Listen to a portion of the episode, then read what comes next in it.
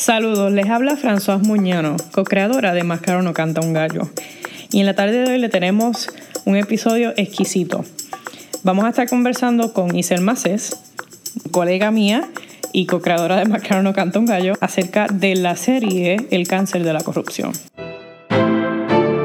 En este episodio, Isel nos va a adentrar un poquito más en lo que es la corrupción, qué conlleva que alguien cometa ese acto corrupto y cómo esos actos de corrupción no tan solo afectan al gobierno, pero afectan a personas, individuos, capital social como tú y como yo, que desafortunadamente son víctimas de esta corrupción. Así que sin quitarle más tiempo, le doy la bienvenida a Isel. Gracias, gracias por la invitación. Gracias Isel por sacar tiempo para hablarnos de esta serie, El cáncer de la corrupción. Voy a comenzar con una pregunta bien básica. ¿Qué es corrupción? La corrupción tiene diversos significados eh, desde el campo político, desde el campo gubernamental. Eh, nosotros definimos la corrupción como el acto de usar el poder o la influencia pública para adquirir un beneficio privado. O sea, yo estoy utilizando ese poder que el pueblo me da para convertirme en un servidor público eh, con miras hacia beneficiarme como ente privado, o sea, beneficiarme yo mismo o misma. En una parte de la serie tú mencionas que hay diferentes tipos de corrupción. ¿Cuáles tú dirías que son los más comunes que, que tú ves en nuestra isla o que tú ves en, en otros gobiernos también? Pero ¿cuál tú dirías que son los más comunes y por qué? Claro, si pensamos en en corrupción, pues obviamente hay muchos tipos de corrupción eh, y dentro de esos tipos hay unas clasificaciones generales eh, de las cuales nosotros hablamos en nuestra serie. La primera es la grande escala, la corrupción a grande escala, se conoce en inglés como grand corruption. Y esto ocurre cuando la élite política usa su poder de una forma bien estructurada para beneficiarse económicamente a nivel personal. Este tipo de corrupción usualmente ocurre cuando hay un sistema elaborado que ya ¿sabes? es fuerte, resiliente, es difícil de de tumbar porque tiene muchos enlaces no solo con diferentes personas sino con organizaciones. La corrupción a grande escala como se ha visto pues, con el escándalo de los Panama Papers, con el escándalo del caso de Odebrecht, todos estos casos te demuestran cómo es, es, básicamente una organización de corrupción que se desarrolla para poder permitir esas oportunidades. Eso es corrupción a grande escala. Eh, y usualmente está atado a a crímenes organizados que nosotros conocemos, eh, de narcotráfico, de hasta terrorismo, eh, de lavado de dinero, definitivamente, entre otros.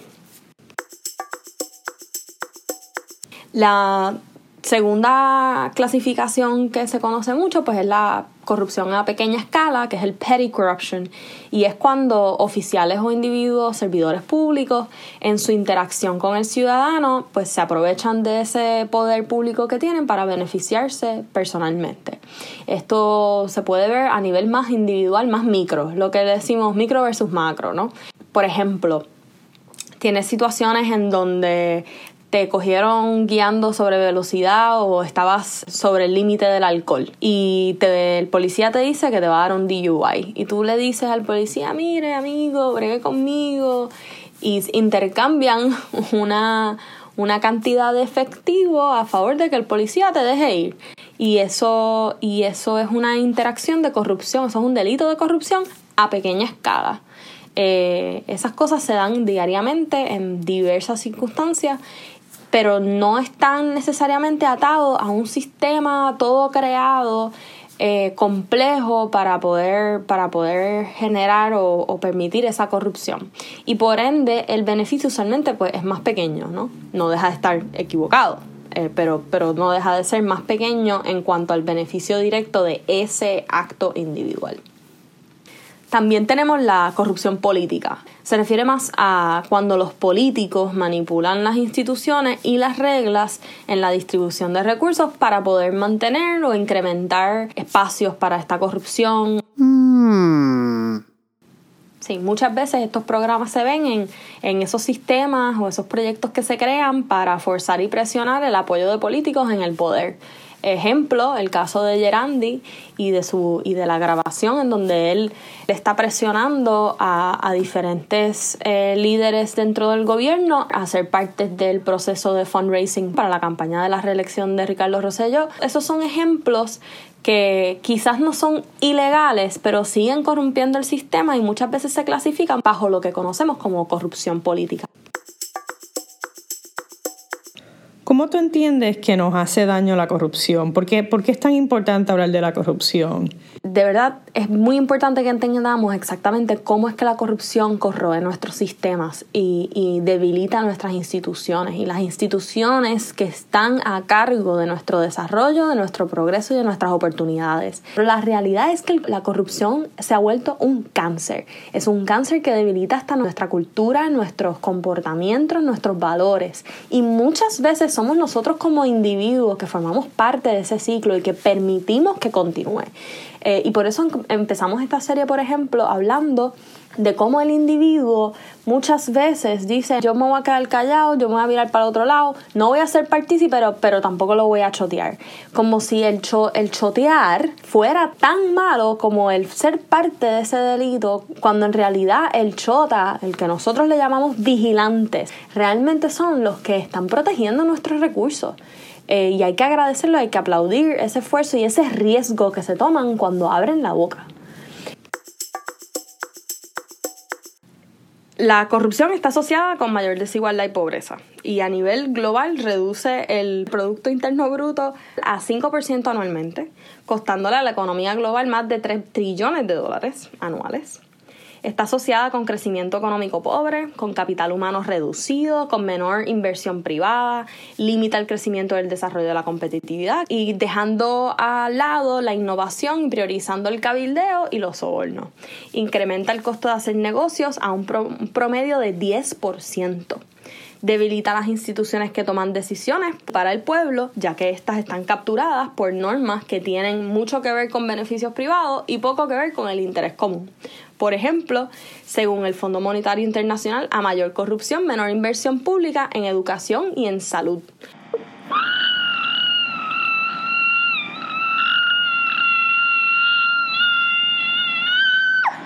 La corrupción también corroe la democracia, obviamente, ya que incrementa la discriminación en el ejercicio público, fomenta el secretismo y al fomentar el secretismo no le das oportunidad al pueblo de poder entender lo que está pasando y opinar al respecto.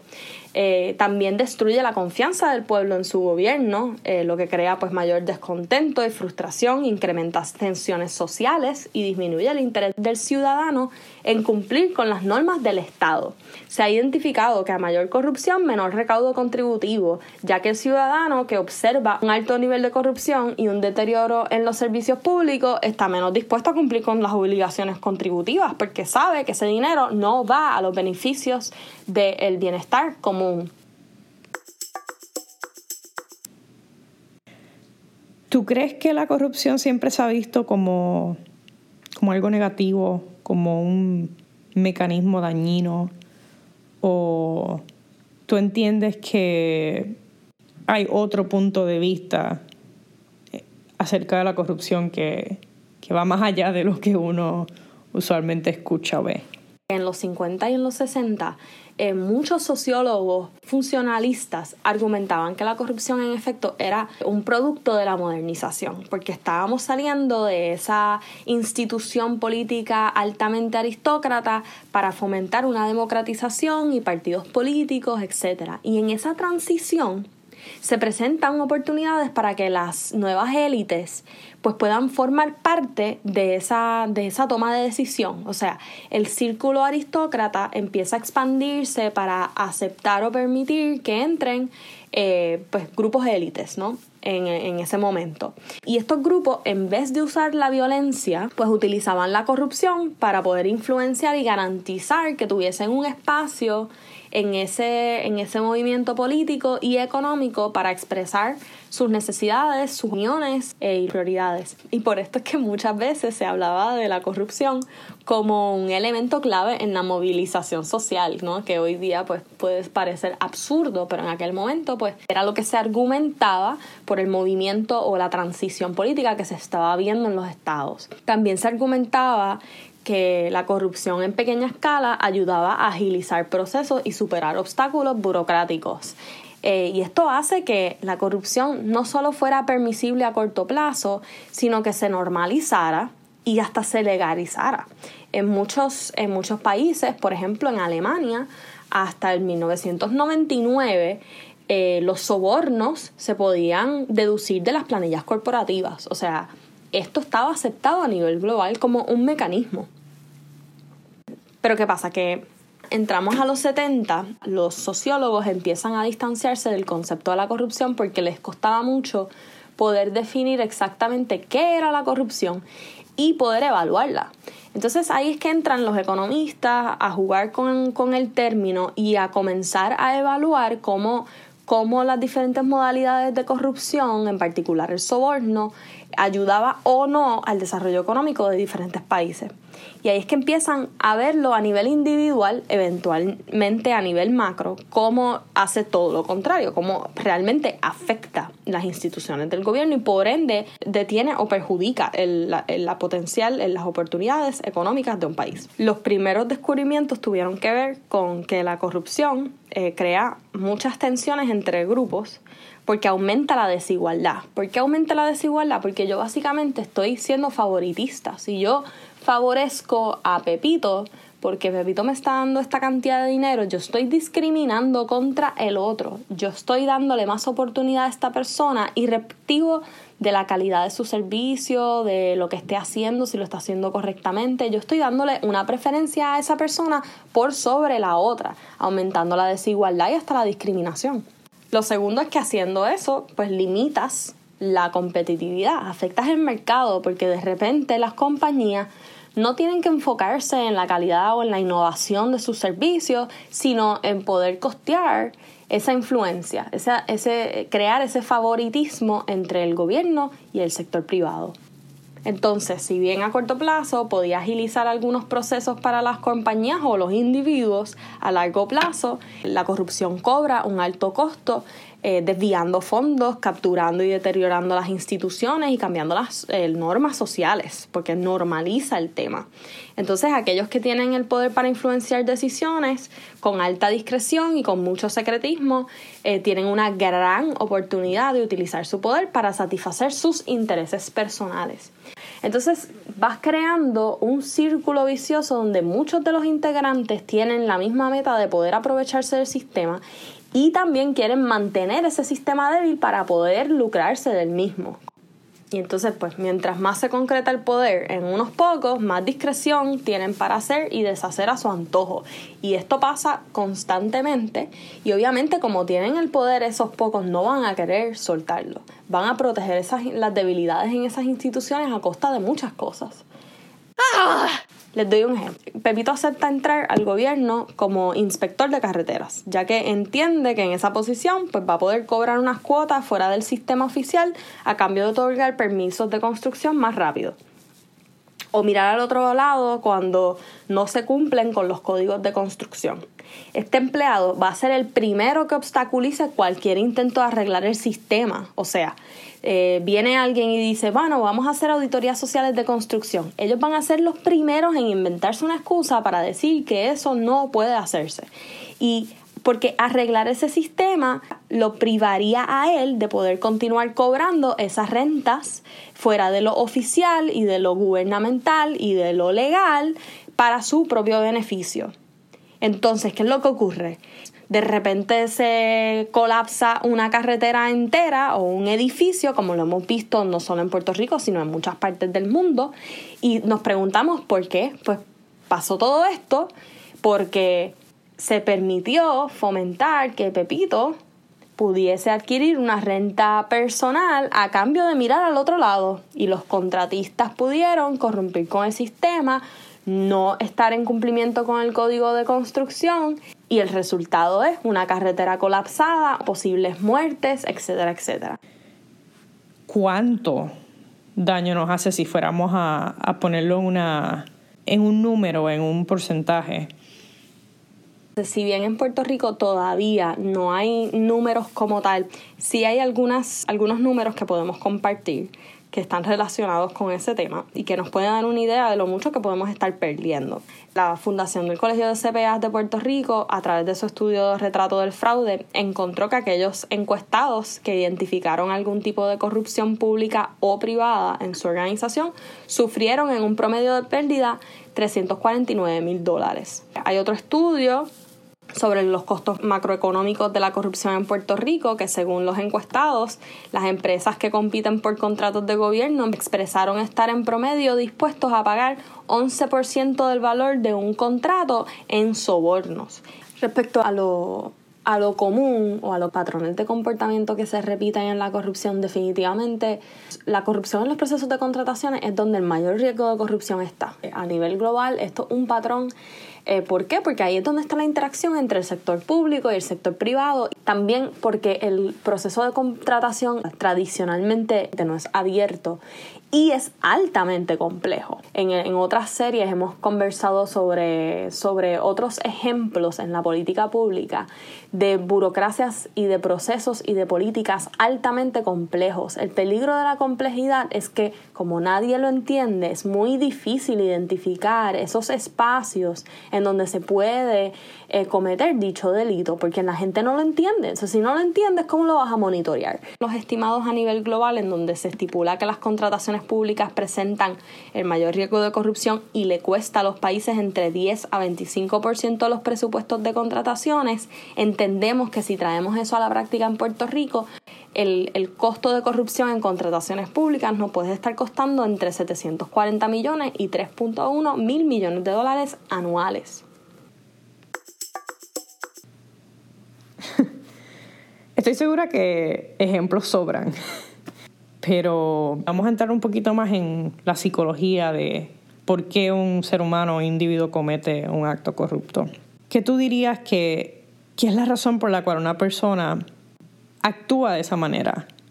Bueno, esta, esta parte para mí es la más fascinante porque yo creo que hay un componente humano a lo que debemos estar conscientes definitivamente y considerar y también el factor social, ¿no? El ambiente, nature versus nurture, que afecta la toma de decisiones del individuo, ¿no? Todo eso se une en la toma de decisiones, eh, todo esto, o cada uno de estos componentes son una variable en esa ecuación del individuo cuando determina si involucrarse o no en estos delitos. Utilicé para la serie la teoría del comportamiento planeado que nos ayuda a entender 39% del cambio en intenciones y 27% del cambio en comportamiento corrupto. Eh, el si no lo hago, pierdo el contrato. El concepto de la pérdida, de lo que vamos a perder si no formamos parte de este delito, de esta corrupción. Lo que tú puedes perder siempre es más atractivo que lo que puedes ganar. Entonces, si, si la amenaza es perder algo, de por sí estás incentivando a que esa persona tenga una propensidad más alta a, a llevar a cabo la gestión. Un deterioro ético profundo. Forma parte del subconsciente y que ocurre cuando la concientización sobre las dimensiones éticas de una decisión va desapareciendo. ¿Cómo pasa eso? Pues cuando todo el mundo le pone etiquetas a los comportamientos poco éticos para incrementar su aceptación. O sea, vamos a llamarle al vigilante o la persona que expone un acto mal hecho, vamos a llamarle chota, para crear un estigma psicológico del mismo y de esa forma hacerlo verse mal, de esa forma fomentarle el rechazo hacia el hablar y fomentar la aceptación de callar. Lo mismo se puede pensar con las etiquetas del soborno, ¿no? Usualmente se habla de un regalo en vez de un soborno. Eh, precisamente para eso, para que se perciba de otra manera, que sea más aceptada. Estas cosas se hacen over and over again. Cuando tú lo escuchas constantemente, va deteriorando nuestra ética, nuestra visión de valores. También ves el slippery slope en la toma de decisiones. Esto se da muchas veces en la rutina de acciones poco éticas. Eh, hoy te robaste un lápiz, mañana te roba una computadora, pasado mañana te roba un escritorio y poco a poco vas eh, incrementando esas acciones o el impacto de esas acciones poco éticas en un, en un proceso, en una cadena en donde las estás normalizando. Porque ayer hiciste un poquito y haces un poquito más, pero no es un brinco, no es un salto enorme, es un brinco pequeñito. Eh, y, mediante ese ejercicio repetitivo, la persona se va acostumbrando y comienza a ver el acto menos malo. Y bueno, y la, aceptación de que omitir es menos malo que cometer el delito. Eh, y la realidad es que omitir es tan malo como cometer el delito, porque el que calla o mira a otro lado es cómplice del delito.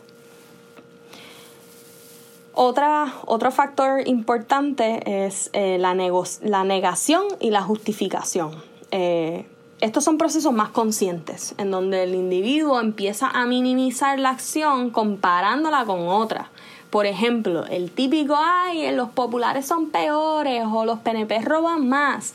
Esa forma tú estás desviando la atención de el acto delincuente que se está hablando o discutiendo, considerando en ese momento, desviándolo hacia eh, otro acto eh, peor o, con, esa, con esa metodología para justificar y racionalizar lo que están haciendo.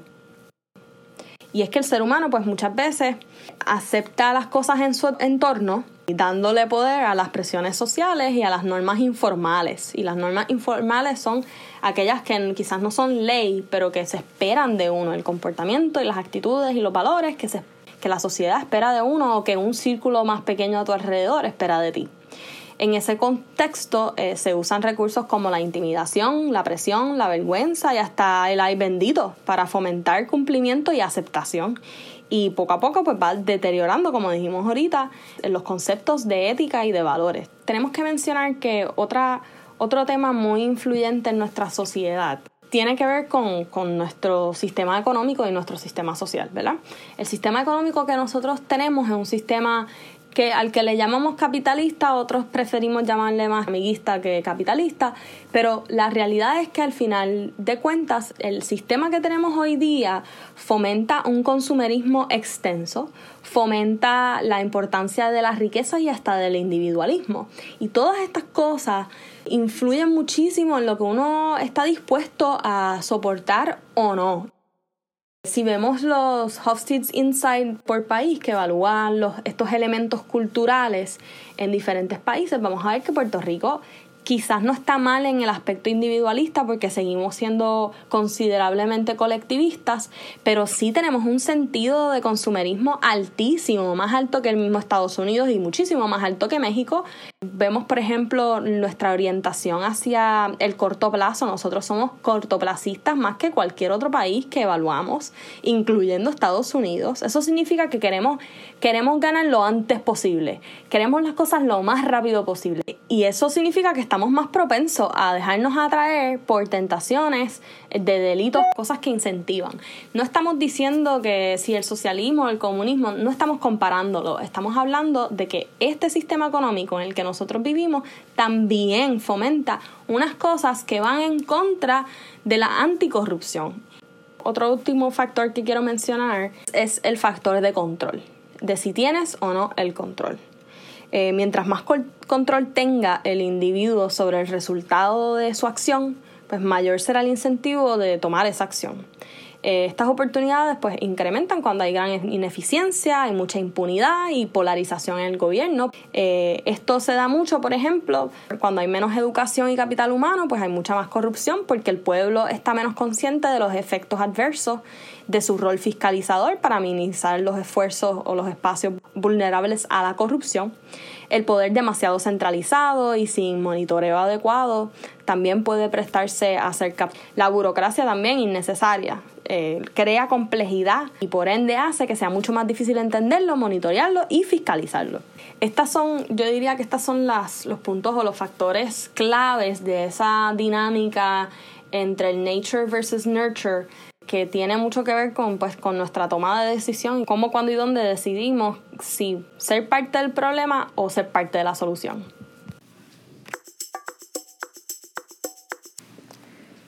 ¿Y cómo tú crees que podemos erradicar ese tipo de comportamiento?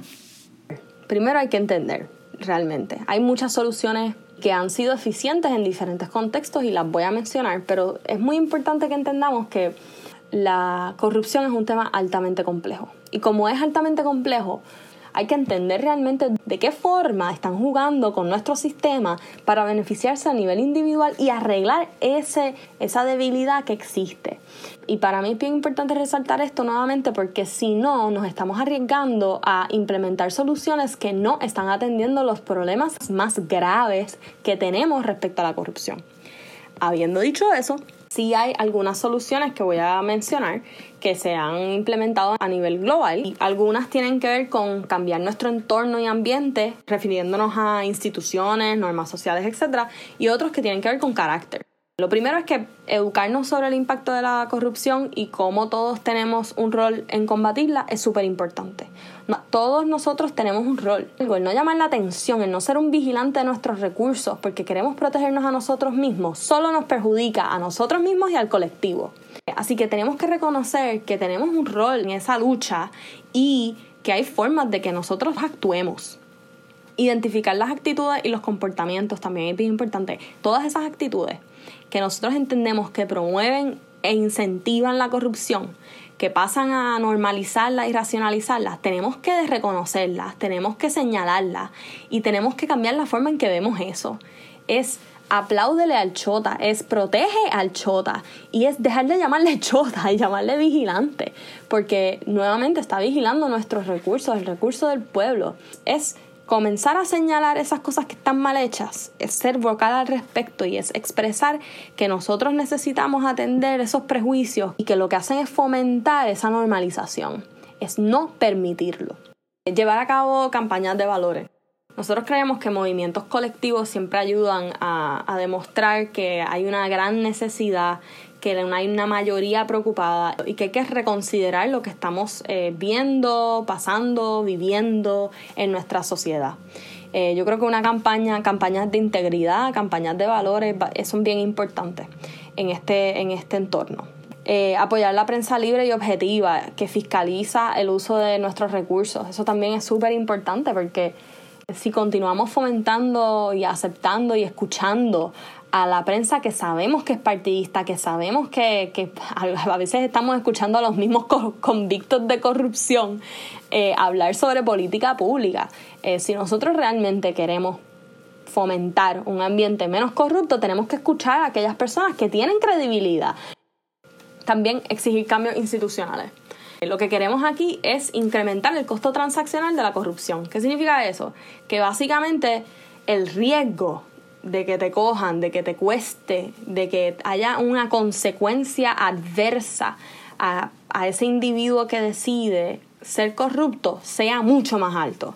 Los pactos de integridad, por ejemplo, son acuerdos en donde las empresas se comprometen de manera colectiva a no sobornar a los servidores públicos o actuar de manera corrupta. La simplificación de las regulaciones esto es complejo porque tampoco podemos simplificarlas tanto que haya, que haya de nuevo un espacio enorme, pero no pueden ser tan complejas que creen incentivos para la corrupción. Creemos que es esencial crear registros públicos sobre los dueños y los beneficiarios directos de las empresas, de los trusts, de los bienes raíces, etc que se necesitan desarrollar registros de convictos de corrupción, utilizar los ya establecidos en Estados Unidos para asegurarnos que el gobierno no contrate firmas o individuos con, con pasados corruptos. La transparencia necesitamos impulsar que se acabe el secretismo en la toma de decisiones. Nosotros tenemos todo el derecho de saber lo que está pasando y de cuestionarlo. Son nuestros recursos y los servidores públicos sirven al público. Bueno, Isel, muchas gracias por sacar tu tiempo para compartir con nosotros un poco más en detalle la serie El cáncer de la corrupción y para aquellas personas que nos están escuchando y no han leído la serie, les recomiendo que, que vayan y, y vean cada uno de los episodios de nuestra serie El cáncer de la corrupción. Nos acaban de sintonizar en nuestro podcast de Más claro no canta un gallo. Les deseamos una muy bonita semana y nos vemos en la próxima, mi gente.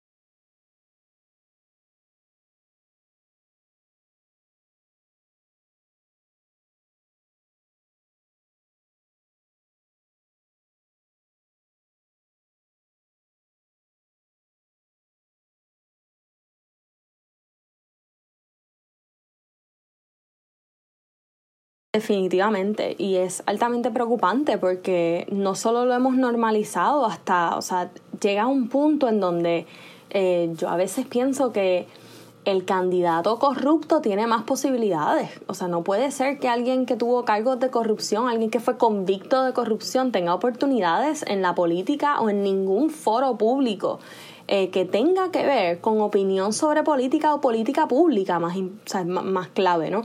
Eh, la realidad es que estamos viendo en Puerto Rico que no solo casi casi se acepta, se mira mal al chota, etcétera, etcétera, sino que hasta a veces parece que, es como un requisito para, para ser considerado.